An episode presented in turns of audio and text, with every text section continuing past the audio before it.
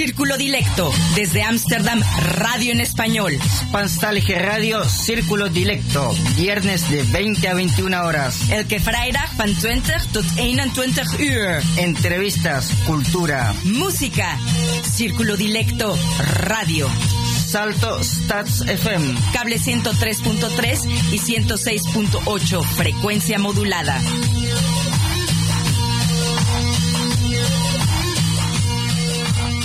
Muy, pero muy buenas noches, queridos Radio Escuchas. Soy Alejandra Nettel, dándoles la bienvenida en este viernes, ya primero de octubre del 2021, a su programa semanal Círculo Dilecto.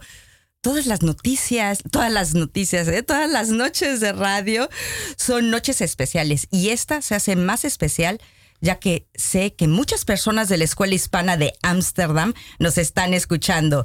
Y eso no es exactamente por tener aquí junto a mí al Rengo Star o por mí, ¿eh? sino por la presencia en el estudio de Lucho Rubio, el director de la Escuela Hispana de Ámsterdam. Buenas noches, Rengo. Muy buenas noches, Alejandra. Muy buenas noches, Lucho, nuestro invitado. Yo, como siempre, le mando saludos para todos esta noche en la conducción y locución, que les habla, no, Alejandra Laneta Nettel y en los desastres técnicos y musicalización, DJ Rengo Star, que les habla. Y bueno, no, no nada más ahí en los desastres técnicos, Rengo, hay que darte siempre lugar, ¿no? Sí, si no, no podemos disfrutar de la música de nuestro DJ de DJs, Rengo Star. Así es, diseñador y material Rómulo Meléndez. Durante la emisión del programa nos pueden llamar al 020-788-4304. Pónganse cómodos para escuchar las buenas noticias que Lucho Rubio, director de la Escuela Hispana de Ámsterdam, viene a compartir esta noche con todos ustedes. Yo ya sé la buena noticia, pero los quiero dejar en suspenso. Y si tienen hijos, vecinos, conocidos hispanohablantes entre eh, 7 pues, y 11 años, no se despeguen porque en unos momentos podrán enterarse de la noticia. Y en la columna Sin Vértebras escucharán un poema de Mario Benedetti. Así es, nos pueden encontrar en Twitter como C Dilecto, en Facebook como Círculo Dilecto y en Instagram como Círculo Dilecto. Para comentarios y sugerencias, no olviden que pueden escribirnos a d.circulo.gmail.com. En nuestro blog pueden encontrar información relevante para hispanófonos residentes en Países Bajos, círculo-dilecto.blogspot.com. Y bien, Renguito. Oye, cómo te extrañaba. Además, les tengo que decir que aquí el Rengo está como de foto. Yo le voy a tomar al rato una foto y la voy a subir por todos lados porque viene con una. camisa para la próxima fiesta. sí, a ver qué tal me queda nomás. No, hombre, pues te queda genial. Viene aquí con una camisa de uy, uy, uy. Pero bueno, ¿qué nos vas a poner? fiesta después, porque si no. Arraso. Arrasas. Y ahora nos vamos con el catalán Pérez y su rumba gitana con Voy, Voy. Espera un momento, espera un momento y un momento, espera, espera un momento, espera que vengo, espera que vengo, espera que vengo. El sereno de mi casa se ha metido en la taberna por mucho que le aplaudo, el ingrato ni se entera. Voy, voy, espera un momento. Voy, voy, espera un momento. Voy, voy, espera un momento. Voy, voy, espera un momento y un momento, espera, espera que vengo. Voy, voy, espera que vengo. Voy,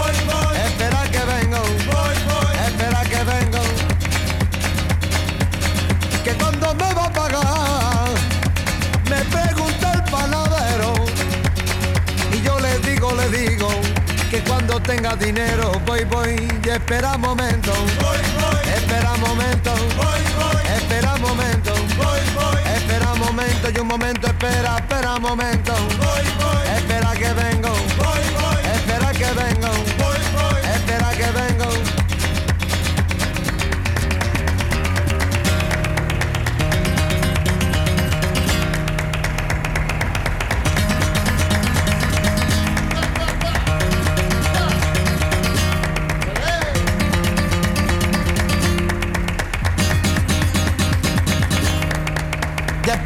espera un momento, espera un momento, espera un momento, espera momento, espera que vengo, espera que vengo, espera que vengo.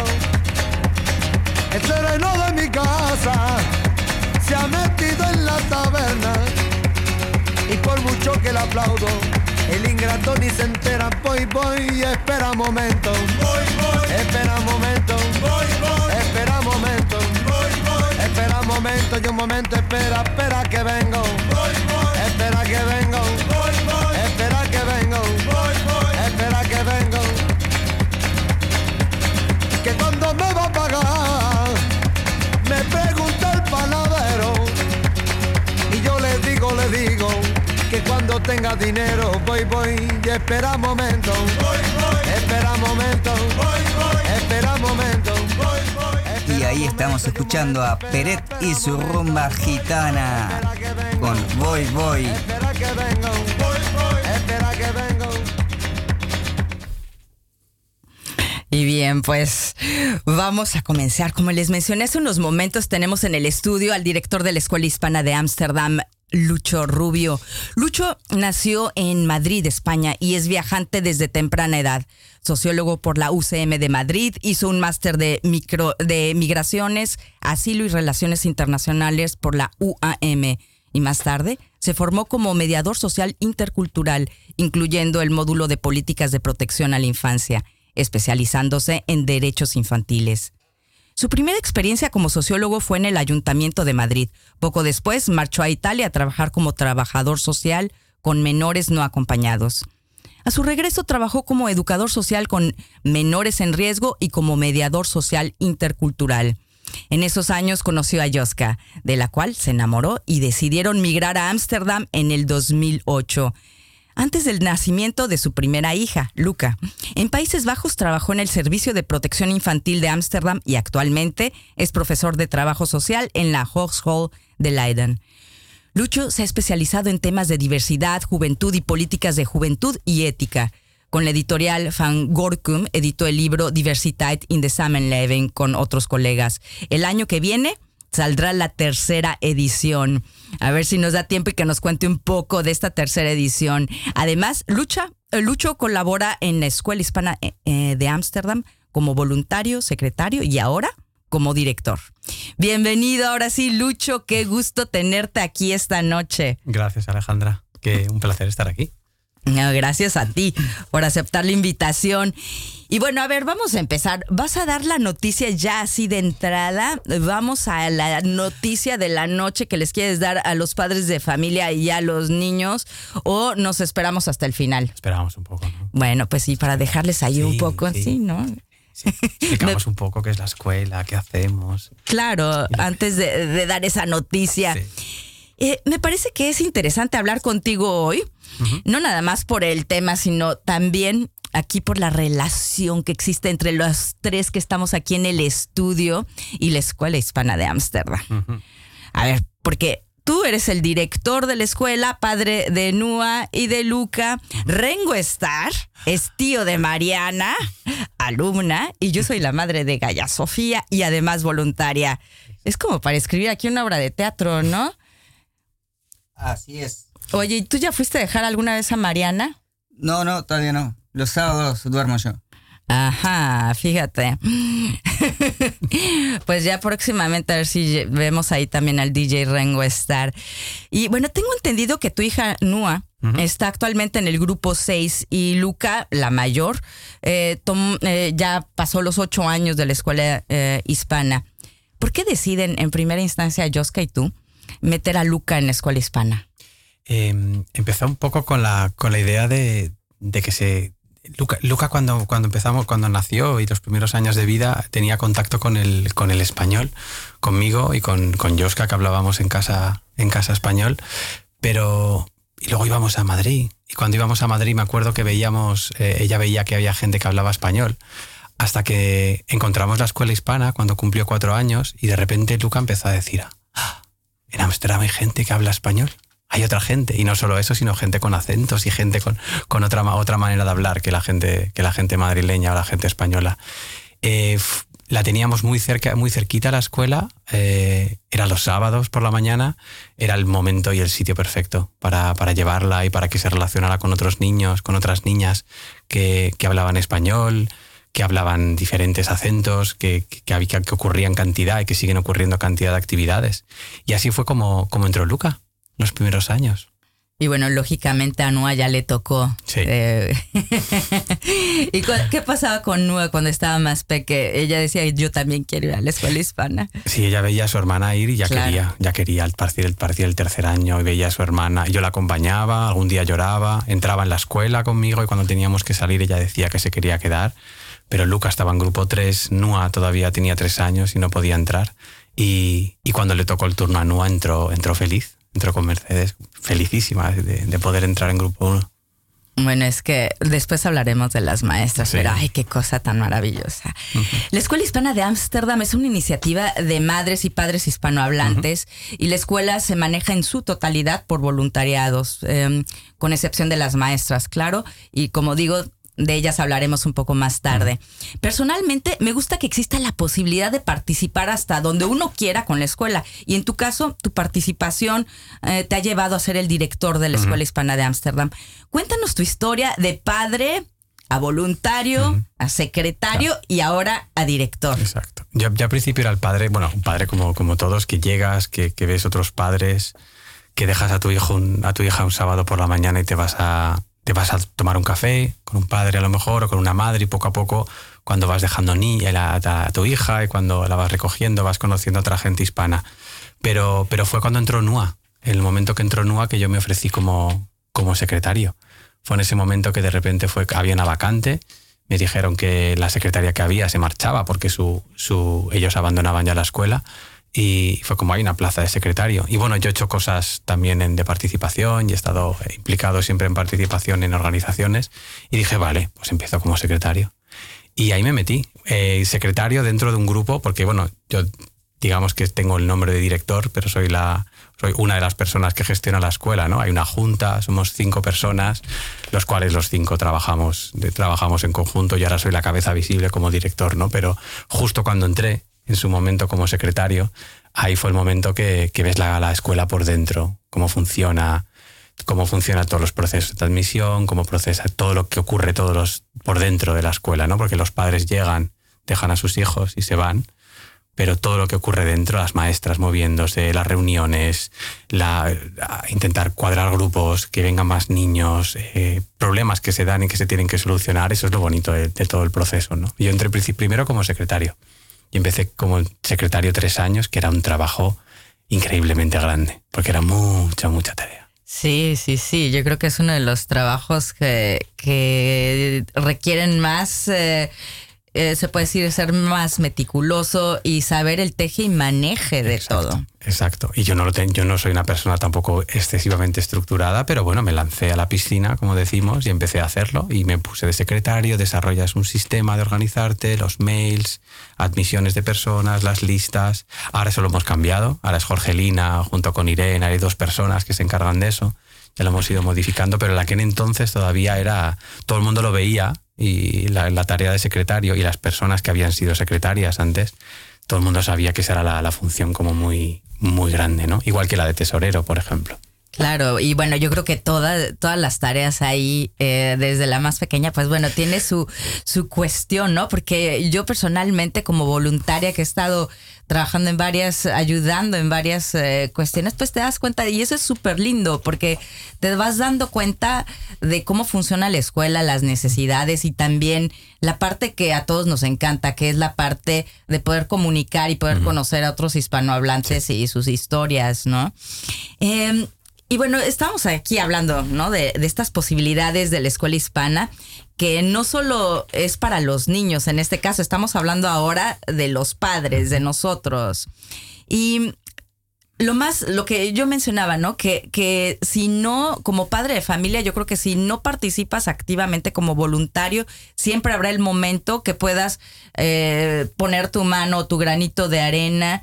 Y también, si no es eso, también es lindísimo poderte tomar de las 10 a las 12 del día, que es lo que la duración de la escuela hispana, para irte a recorrer y conocer de Pipe y conocer el barrio como tu propio barrio, ¿no? Entonces yo creo que eso también es súper lindo. Y, y bueno, vamos, también, ¿no? De la posibilidad que tienen en nuestros hijos eh, eh, y también nosotros conectar con otros hispanohablantes y ya sea pues por cuestiones laborales o sociales, ¿no? Porque yo estoy enterada que muchas personas también han llegado a, a ser pues colegas, ¿no? Em, ¿Tienes amigos cercanos que hayas hecho ahí en la escuela Sí, hispana? se van tejiendo amistades. Sí, también es, es muy curioso lo que te escribes porque al principio, incluso si cuando no eres personas que no son voluntarias o que no se quedan dentro, no todos los días se quedan dentro de la escuela, en la biblioteca, organizando una fiesta, eh, en la junta, haciendo cosas, eh, si te vas a tomar un café, en cualquiera de las cafeterías que haya dos o tres manzanas de la escuela, siempre hay alguien hispano. Y siempre es casi imposible ir a tomar un café y no acabar charlando y charlando, tomando un café o que te inviten a un café a alguna, alguna persona, ¿no? Y eh, estos años ha sido así, el roce y el reuniones y cafés fuera hacen al final que acabas teniendo lazos. Y es algo que yo también siempre lo hablo con mi pareja, pero lo hablo con la gente de España también, ¿no? Cuando voy a la escuela hispana voy por mis hijas, pero también vamos por nosotros. Y creo que muchos de los padres y madres que vamos ahí también lo hacemos por nosotros mismos, ¿no? Claro, por la sensación de comunidad. Sí, comparto contigo al 100% porque a mí realmente me gusta ir y si no es porque me voy a, a- al o por ahí a dar la vuelta o a caminar al parque, es porque también me encanta pues, ser parte activa de la escuela. Lucho, ¿te parece si nos vamos con algo? ¿Qué nos vas a poner a ver, Renguito? Y ahora nos vamos con uno de los pioneros del Spanglish, Carlos Román y su sonora vallenata. Very, very well.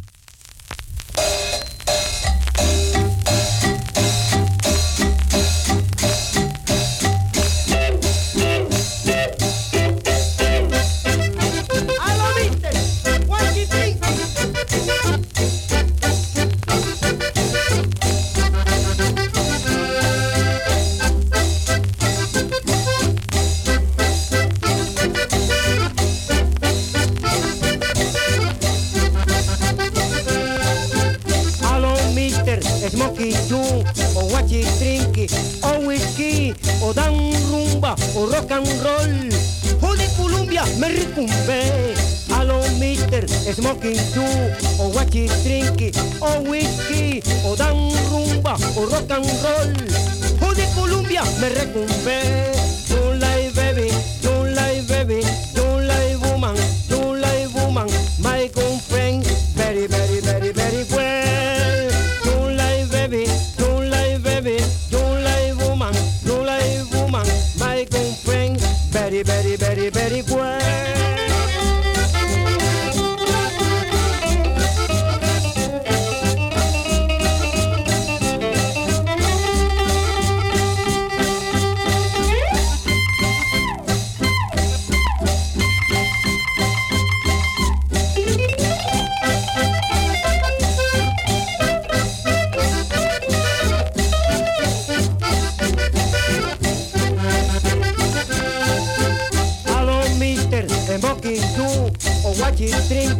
o whisky, o dan rumba, o rock and roll. O de Colombia me recumbe.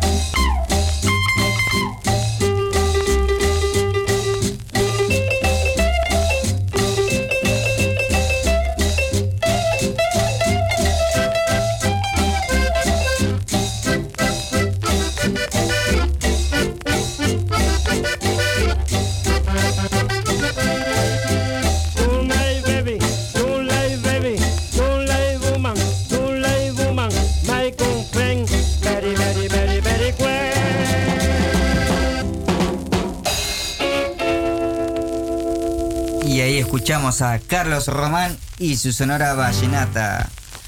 Y este, estamos escuchando Círculo Dilecto. Y bien, pues aquí seguimos con nuestro invitado de esta noche, Lucho Rubio, director de la Escuela Hispana de Ámsterdam. Eh, ya les vamos a dar la noticia, ya les vas a dar la noticia o todavía no. Esperamos un poco, ¿no? Todavía, bueno. Yo aquí lo que diga nuestro invitado, ¿eh? o sea que vamos a seguir aquí. Hablemos de las maestras, Por favor. Lucho. Sí.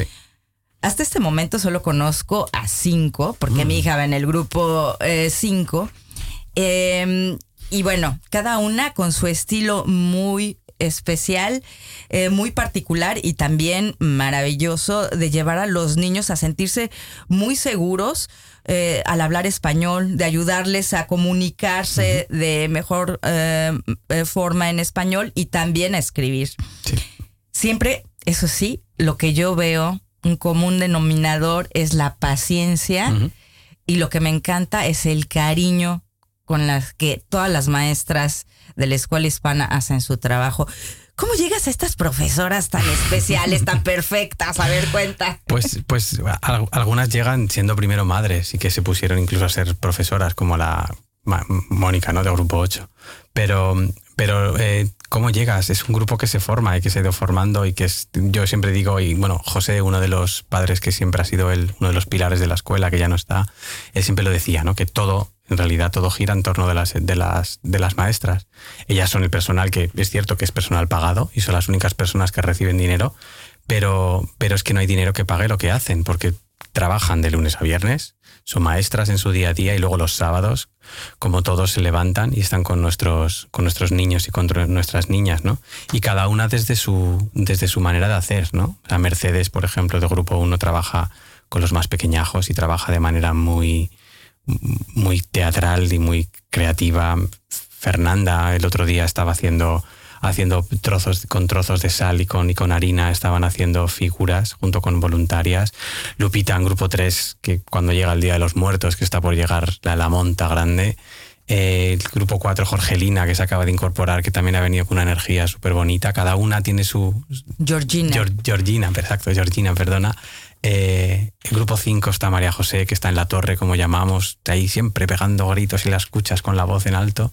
Eh, María, que, que- que viene, de, viene de España y tiene su manera también de estar con los niños y de explicarle cantidad de tradiciones y de cosas. Adriana, que no mete ruido, pero que también hace sus salidas, junto con Adriana y Mónica también, ¿no? sobre todo los grupos altos, que son los que hacen salidas y los que tienen ya mucha más libertad para moverse por el edificio y con niños que ya empiezan a ser un poquito menos niños y más adolescentes, ¿no? Cada una tiene su estilo, cada una tiene su manera de llevar a los niños y, una experiencia increíble y sobre todo mucha energía.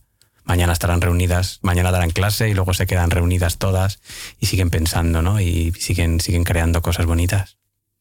Sí, la verdad es que es, es algo que como madre eh, de la escuela a mí me parece fenomenal porque además también veo, no nada más a mi hija, no voy a hablar nada más por ella, sino a otros eh, niños que escucho que realmente eh, es como empiezan su día bien al ir ahí y sacan energía de mi hija, Gaia Sofía en especial, ella dice que a veces le pregunta a la gente, ¿no? Oye, pero vas a dos escuelas y, y bueno, ¿cuál te gusta más? ¿No? Típico que les hacen esas preguntas a los niños, ¿no? Sí. Que ellos siempre digo, ay, válgame. Pero ella contesta, la escuela hispana. Exacto. Sí. Y entonces ahí viene la pregunta. Para mí, mi conclusión es también, a ver, los grupos, de- de- la escuela tiene, si no me, eh, si no digo incorrecta la cifra, Lucho, 102 a- alumnos. Sí, en este momento. Y, y bueno, los grupos son pequeñines, Ujú. Que eso es, eso es, yo creo que también lo que importa muchísimo, porque tienen un máximo de cuántos. de 15 alumnos por, por, por aula y una, es una decisión consciente. Para grupo 1, para grupo 2, para grupo 3, podríamos tener incluso 30 si quisiéramos a veces, en grupo 1, grupo 2.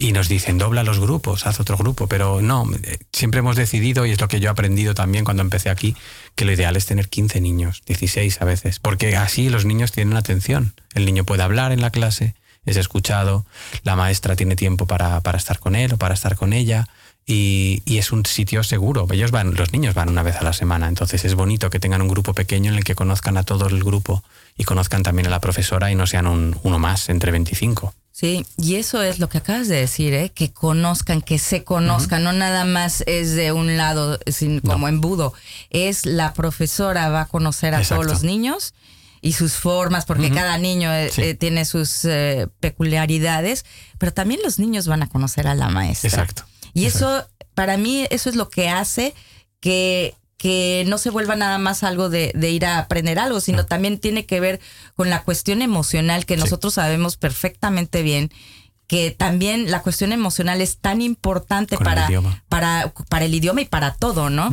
Yo creo que para el aprendizaje es, es lo más valioso. Em, Lucho, cuéntanos, a ver, alguna pregunta aquí personal.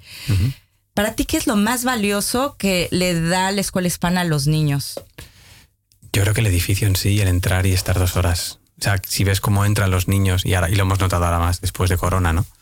Que, que las maestras han estado durante casi año y medio dando clases online con muchísima energía, ¿no? Pero el poder entrar en ese edificio, moverse libremente, eh, poder estar durante una hora aprendiendo idioma y haciendo ejercicios a veces, pero sobre todo aprendiendo lo que es que hay otras personas y otros niños y niñas como ellos que hablan ese idioma que luego en el día a día no tienen, yo creo que eso es lo más valioso y lo más bonito. El ver que en Ámsterdam hay mucha gente como ellos, Sí. que viven entre ambas, que viven en- con el holandés, pero que viven también con el español. ¿Para quién es la escuela hispana? ¿Para qué niños, Lucho? Eh, es para niños que cada día utilizan el español y hablan en español.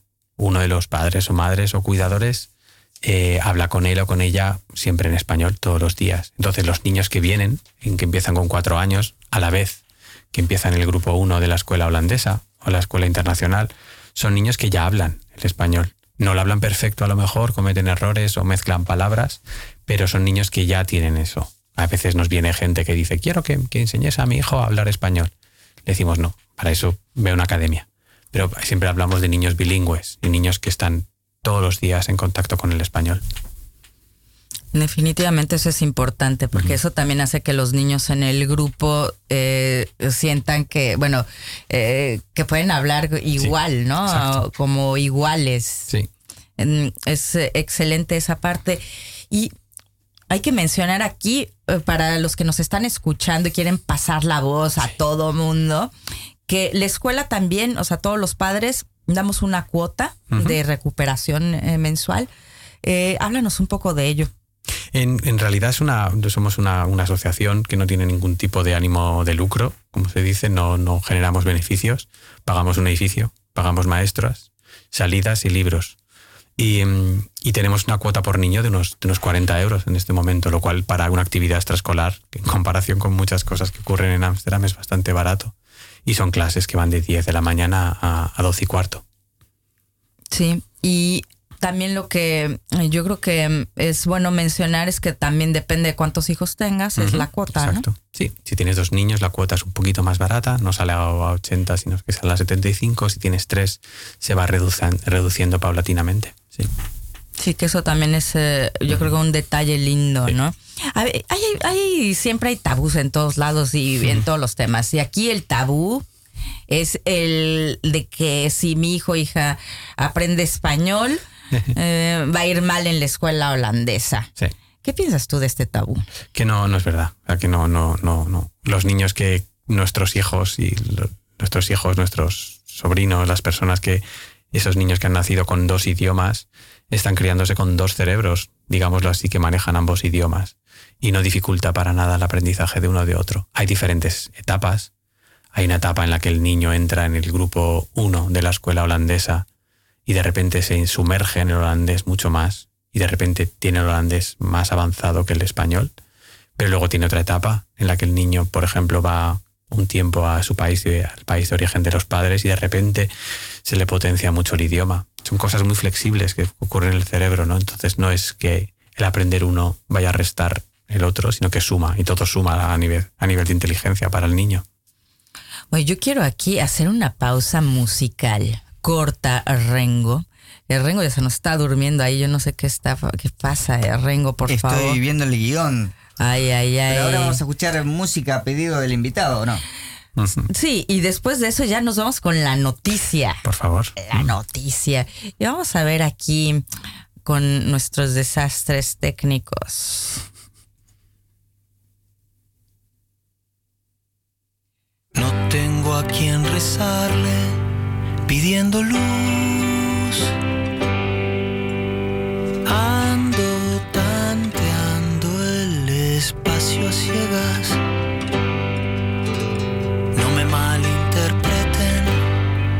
Estoy quejándome. Soy jardinero de mis dilemas hermana duda. Pasarán los años, cambiarán las modas, vendrán otras guerras, perderán los mismos y ojalá que tú sigas teniéndome a tiro. Pero esta noche, hermana duda, hermana duda, dame un respiro.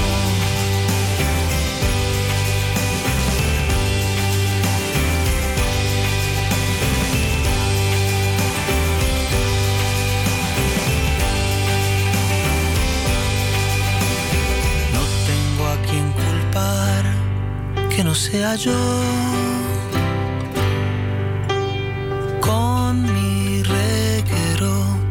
Cabos sueltos. No me malinterpreten, lo llevo bien. O por lo menos hago el intento hermana duda. Pasarán los discos, subirán las aguas, cambiarán las crisis, pagarán los mismos ojalá que tú sigas mordiendo mi lengua. Pero esta noche, hermana duda, hermana duda, dame una tregua.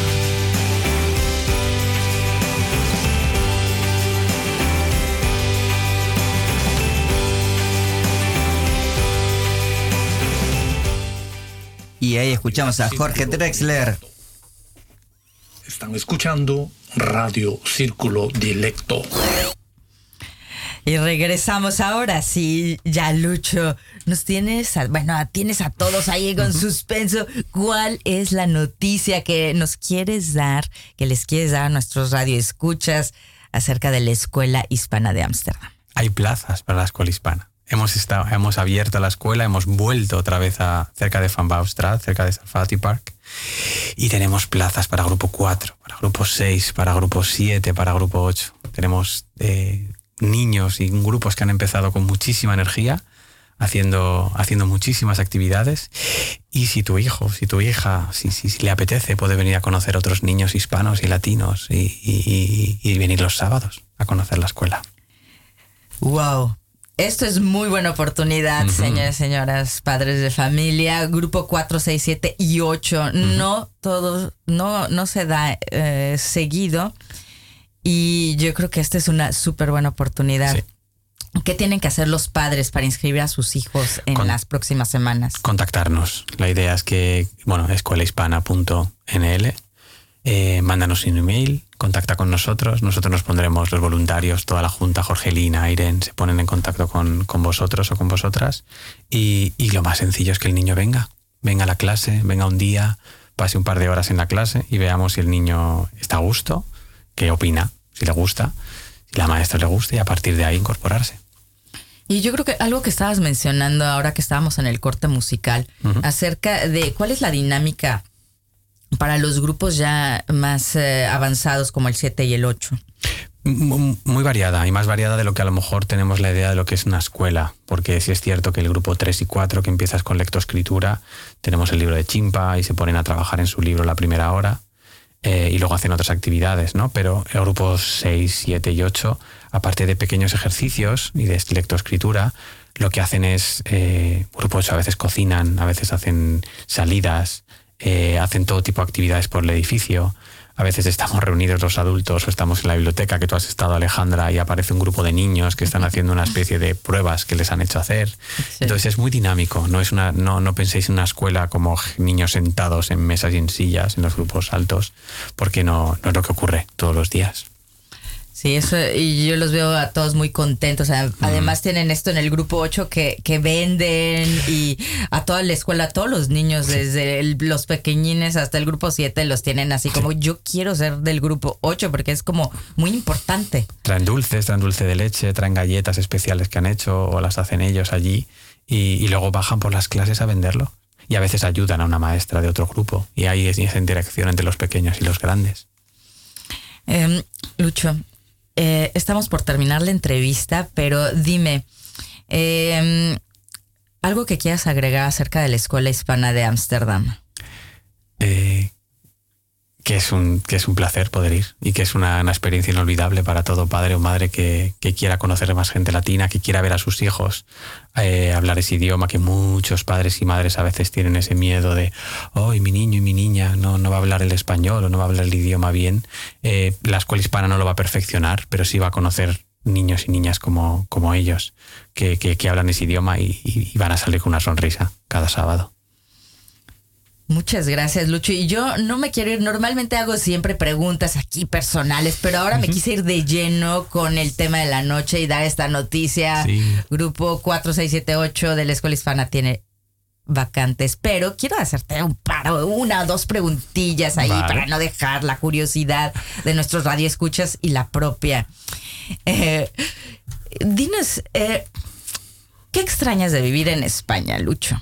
A mi gente, supongo. Sí, sí, supongo, no, seguro. Eh, al clima ya me he acostumbrado. Son pequeños momentos, supongo. Momentos y gente con la que de repente te levantas un día aquí en Ámsterdam o vas bicicleando, vas con el coche y dices, ahora mismo me gustaría estar aquí con esta persona y dar un abrazo y tomarme algo y compartir. Sí, la gente. Dinos, bueno, tienes por ahí el libro que ya había mencionado a la hora que te presenté, que es Diversiteit in the Samenleving. Eh, pero antes de que nos digas un poquillo acerca del libro, ¿qué libro estás leyendo en este momento? En este momento estoy leyendo Nada, de Carmen Laforet, que es una, una escritora que escribió después de la, del conflicto, de la Guerra Civil Española. Escribió un libro sobre Barcelona y sobre... Es una mujer de juventud de veintipico años que llega a Barcelona y es y últimamente leo muchos libros, me gusta leer libros de mujeres escritos por mujeres que hablan de temas de mujeres y este es perfecto, perfecto.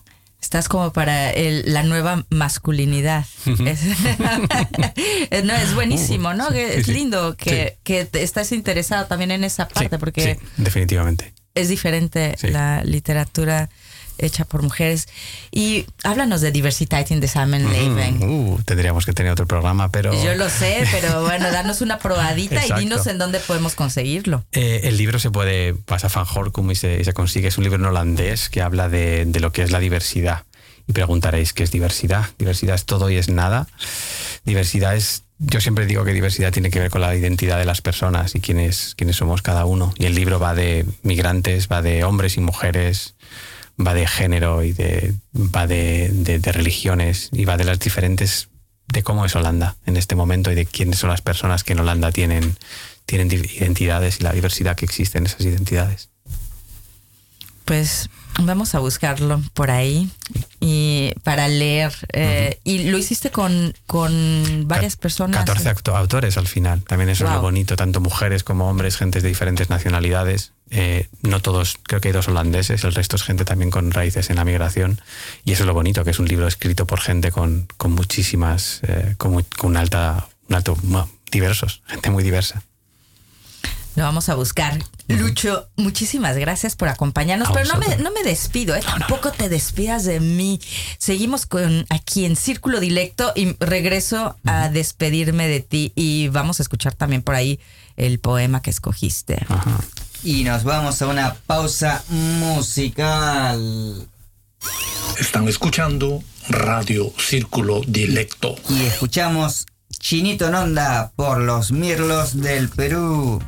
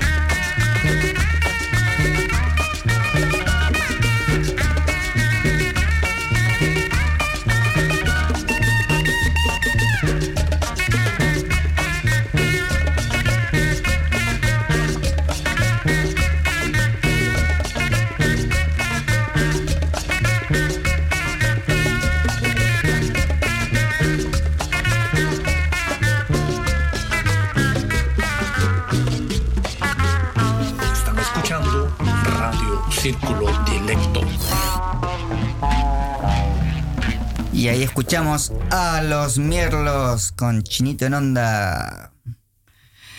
Y nos vamos aquí. ¿Qué va a pasar en el... ¿Lo eh, Alejandra, ¿no vas a anunciar el ganador del libro?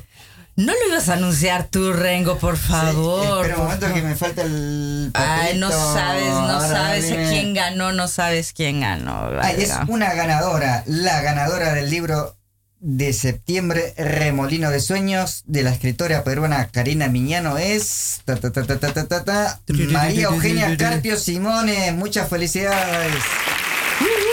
Felicidades para María Eugenia Carpio Simoni.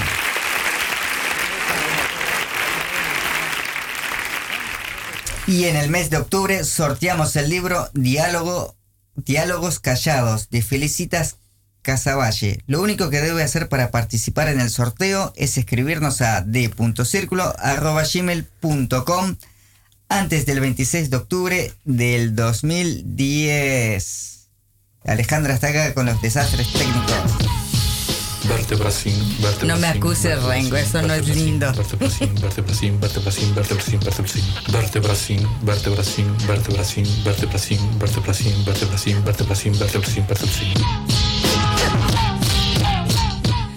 Y bien, vamos a escuchar algo que seleccionó Lucho, nuestro invitado de hoy, y esto es Defensa de la Alegría del inmortal Mario Benedetti.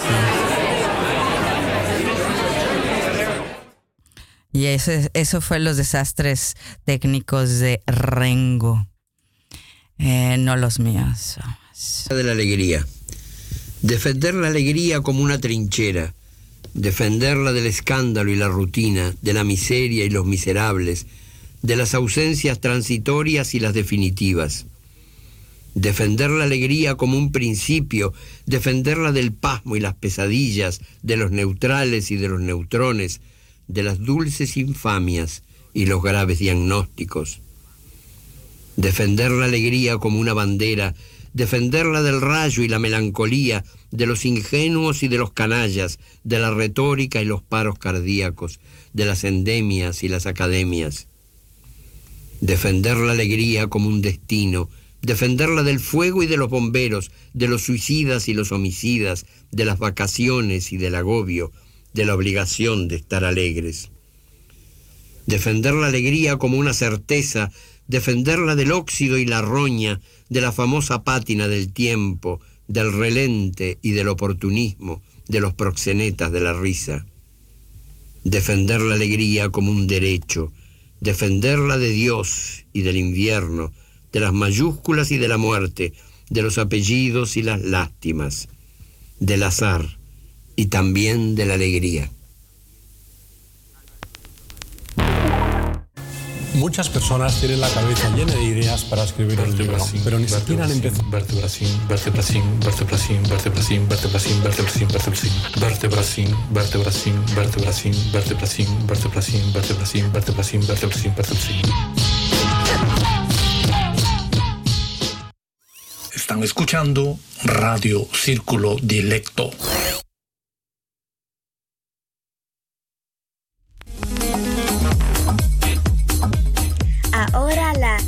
agenda cultural de Círculo Dilecto Radio.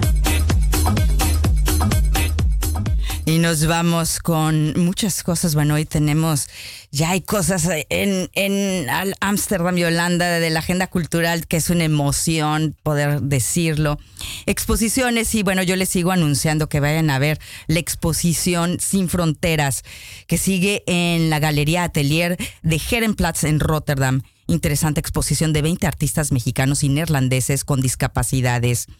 Y esto es en Schietbanstraat 1 en Rotterdam, del lunes a viernes de 1 a 5 de la tarde. Vaya también a la galería Herenplatz.nl, la pureza del arte.org o también en Facebook en Instagram.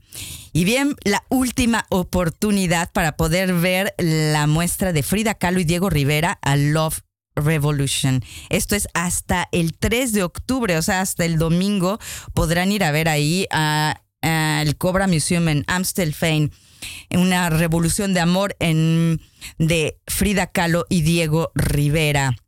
También hay actividades para niños, o sea que no piensen que, que solo es para adultos. Y ahora, pues yo aquí, yo ya me voy de lleno. Y un anuncio. El anuncio, no, pero espérame, espérame, porque todavía va. eh, yo estoy aquí con que son dos anuncios entonces. dos anuncios. El primero, que es también, o sea, vamos a estar aquí, Rengo y yo, haciéndonos propagando el uno al otro. Pero bueno, el taller de networking con brunch. ¿Te suena conocido que sales eh, de alguna reunión sin haber hablado con la persona que podría significar algo para tu propio negocio o trabajo? El próximo domingo 24 de octubre de las 10 y media de la mañana a la 1.30 de la tarde, taller brunch de networking para profesionistas hispanohablantes que quieran mejorar sus habilidades suaves para comunicarse y conectar asertivamente con otros. Seré yo, Alejandra Nettel, quien impartirá este taller en el centro de Ámsterdam. No pierdas la oportunidad de aprender y conectarte con otros profesionistas. Para inscribirte, Ve a Facebook, Red de Talentos Mexicanos Países Bajos y en nuestro blog círculo-dilecto.blogspot.com. Y ahora sí, vámonos haciendo propaganda. Ya el DJ ya no puede con la risa aquí. Iba a decir algo, pero ya me entiendo. Bueno, antes del brunch, el 23, toca la banda fantástica.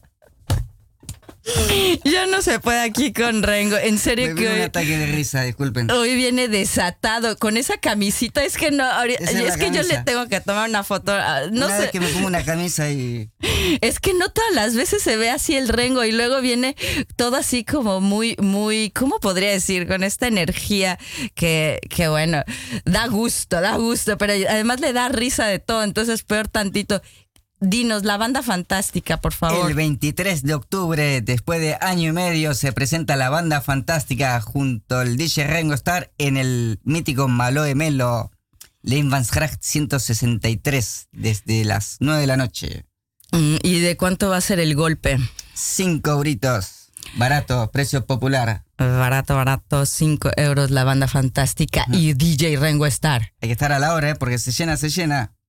El 23. 23 de octubre, un día antes del brunch. O sea Hombre. que se ponen bien borrachos para el brunch. Entonces yo no voy a poder ir a- ahí a bailar y a saltar y todo, porque si no al otro día no voy a hacer, o sea, no voy a comunicar. mejor, hay un dolor de cabeza, un par de paracetamol y ya está. Uy, uy, uy, pues bueno, habrá que decirles a los del brunch que a ver qué preparan para ese dolor de cabeza. Pero a ver, vámonos aquí ya con eh, esto ya es, eh, eh, vamos a hablar de Rengo Star y también acá de otra fiesta que viene a tono hoy con su camisita de calaveras. El próximo 30 de octubre, Día de Muertos con Mezcal. Iniciativa de la Red de Talentos Mexicanos en Países Bajos. Separen el sábado 30 de octubre desde las 13 horas hasta las 19 horas, que hasta ahí son las actividades culturales para niños y adultos. Y esto va a ser en Fray Palais. Y ahí ¿Dónde en el queda eso? Está en, el, centro. está en el mero, pero mero centro de Ámsterdam, ahí atrás de, de la Plaza del Dam. Ahí está, es en eh, Palaestrat 107. Y está buenísimo el lugar, ¿eh? Pero a ver, de las 19 horas en adelante hasta las 22 va a haber ahí para, pues ya- yo ya le digo que es la fiesta hasta morir con mezcal y con la banda fantástica y por qué no, también con nuestro DJ de DJs, Rengo Star. Presente. Sí, y habrá piñata, eh, el tradicional altar de muertos donde pueden dejar su foto o poema para sus eh, seres queridos, poesía, instalaciones, performance y claro que Mezcal. comida, pues sí, y mucho. Yo voy por eso. Mucho mezcal, ya lo sé. Eso es- va a ser la paga de- del rengo. Hay una botella de mezcal, de ABC Mezcales. Muchos tacos. Eh, Pues a ver los tacos, a ver, vamos a ver, pero seguro va a haber tamales, empanadas y bueno, a ver qué más. Síganos en Facebook como Red Talentos Mexicanos Países Bajos o bueno, también en mi Instagram ahí Aleja Netel. El lunes sale la preventa, así que eh, no se lo pierdan, sábado 30 de octubre. 13 a 22 horas en Fray Palais, Palaestrat 107. Vayan a nuestro blog para encontrar las últimas actividades y noticias de nuestra sección cultural, círculo-dilecto.blogspot.com. Y bien, eh, ya queda súper poquito, pero yo quiero dar un segundo para honrar la vida de un seguidor y amigo de Círculo Dilecto. Se trata de Pim Lohman, un hispanista de hueso colorado que tocó muchas almas y sin duda la mía al apoyarme en varias, pero muchas travesías profesionales. Le damos nuestro más sentido pésame a Marguerite, Edward Rudolph y Antoinette. Seguro estará escuchándonos Pim en donde se encuentre, como lo hizo por más de 25 años cada viernes. Un abrazo donde estés, Pim. Mucha luz y... Que descanse en paz. Y Rómulo Meléndez nos representa jurídicamente ante Salto. La gente que tenga ideas, sugerencias, exigencias o algo para dar a conocer puede tomar contacto con nosotros a través de d.circulo.gmail.com. Y bien, ahora sí ha llegado la hora de despedirnos. Muchas gracias, Lucho Rubio, por acompañarnos en esta noche lluviosa en Círculo Dilecto. Y quieres, eh, bueno, saludar a alguien. A, a todos los padres y madres de la escuela, a las maestras y, y a los niños, que bueno, supongo que estarán dormidos, pero mañana les veo a todos. Excelente. Y bien, pues yo también les mando saludos a todos los de la escuela hispana y recuerden que mañana se abre la biblioteca. Abrazo fuerte a nuestros seguidores de todos los rincones del mundo y como siempre a la niña Gaya Sofía de Ámsterdam. Rengo. Y yo, como siempre, le mando mis saludos y un abrazo muy fuerte a mi abuela y a todos los radioyentes de Círculo Dilecto. A nombre de todo el equipo, les deseo un excelente fin de semana. Esperamos encontrarles de nuevo el próximo viernes 8 de octubre en Círculo Dilecto, cable 103.3 y Ether 106.8 FM. Radio Salto.